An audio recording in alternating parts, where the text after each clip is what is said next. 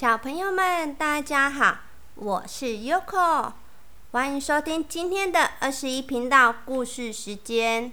今天要和大家分享的故事书是《圣诞老公公不来我家的七个理由》的第二个理由。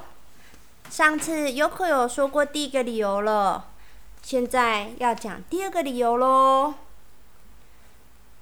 小雅的爸爸开始跟小雅说：“第二年开始，圣诞老公公不再唱‘谁比我还要忙碌’的这一首歌了，因为他觉得很无聊。他认为每年都应该要有新的歌曲出现，所以如果一直唱旧的歌，那实在是太落伍了。或许……”是没唱这首歌的缘故，结果今年的圣诞夜，圣诞老公公居然睡过头了。呼噜噜噜，呼噜噜噜，呼噜噜噜，圣诞老公公一直在打呼。前一天晚上，他还为了包礼物，整晚坐在椅子上赶工，加上又喝了几杯葡萄酒。因为圣诞老公公那边比较冷，他必须要喝葡萄酒暖暖身体。结果在鲁道夫叫醒他之前，圣诞老公公都睡得很香甜。圣诞老公公是被敲门声给叫醒的。他起床一看，所有的驯鹿都已经来到院子里，准备要出发了。圣诞老公公，哦哦哦！笑了一下之后，赶紧换好衣服，走到院子里。圣诞节快乐！圣诞节快乐！圣诞老公公与鲁道夫打声招呼后，便坐上雪橇出发了。一路上都很顺利，没有暴风雪，没有浓雾，没有台风，也没有下雨。所以一下就到达有人居住的村落了。不过这个时候，人们都还没有进入梦乡。圣诞老公公只好将雪橇停在不远处，然后拿出事先准备好的热咖啡及三明治，开心的吃了起来。然后又唱歌了，嗯，有口又念的。谁是最乖的宝宝？小雅。谁是？谁最期盼圣诞节？小雅。那么应该先到谁家呢？小雅家。圣诞老公公马上就飞奔到小雅家，他不再问鲁道夫要不要交换工作了，便直接沿着绳子爬到窗边。不过，好，不过好奇怪哦！小雅家门口还有一个穿着红衣服的圣诞年轻人。嗯，真的是圣诞老公公吗？不对呀！啊！圣诞老公公吓了一跳，大叫一声。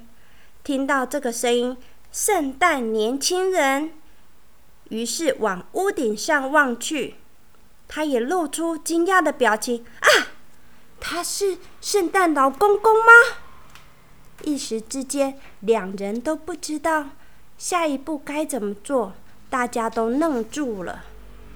接着，圣诞年轻人从袋子里拿出一个礼物，往屋顶上丢。圣诞节快乐！圣诞老公公接到礼物后。也大声的回：“圣诞节快乐！”此时，圣诞年轻人按下门铃，叮铃叮铃，高兴的走进小雅家。圣诞老公公在想：真奇怪，那位年轻人是谁呢？变成圣诞老公公在送礼物给我的人吗？圣诞老公公呆坐在屋顶上，一会。他小心翼翼地沿着绳子来到窗口，他想看看屋子里发生什么事情。嗯，怎么那么奇怪？那位年轻人是谁？比我还要早到送礼物给小雅的人。圣诞年轻人正被大家团团的围住，小雅则是高兴的拿着礼物在家里面蹦蹦跳跳。圣诞年轻人指着天花板告诉大家：“我告诉你们哦，我有看到圣诞老公公在屋顶。”大家听了哈哈哈哈哈的笑，但是都没有人相信他真的看到圣诞老公公。圣诞老公公叹了一口气，这次他又慢了一步。正巧当时隔壁的一只小狗看到他。就开始拼命的汪汪汪汪汪的叫个不停，而圣诞老公公被狗咬怕了，每次送礼物都会遇到小狗，他好害怕哦，所以他急忙的就离开小雅家了。这时，爸爸就跟小雅说：“别难过，那时你不是也从叔叔那里收到了一第一份礼物吗？”“对呀。”我有收到叔叔的礼物，我还保留那张照片呢。是吗？一开始我不知道圣诞老公公是叔叔装的，还以为那就是真的圣诞老公公。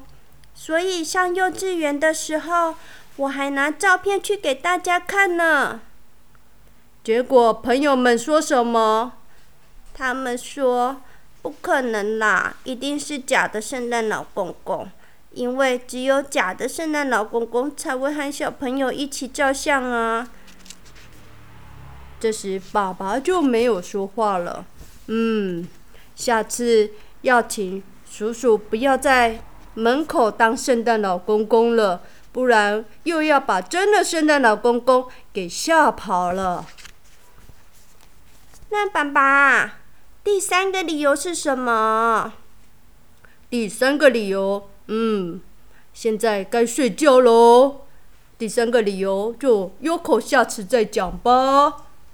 小朋友们，故事已经说完了，你们有准备好要睡觉了吗？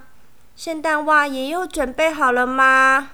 那我们先把圣诞袜收起来，等全部故事说完之后，要圣诞节了，我们再把圣诞袜挂起来哦。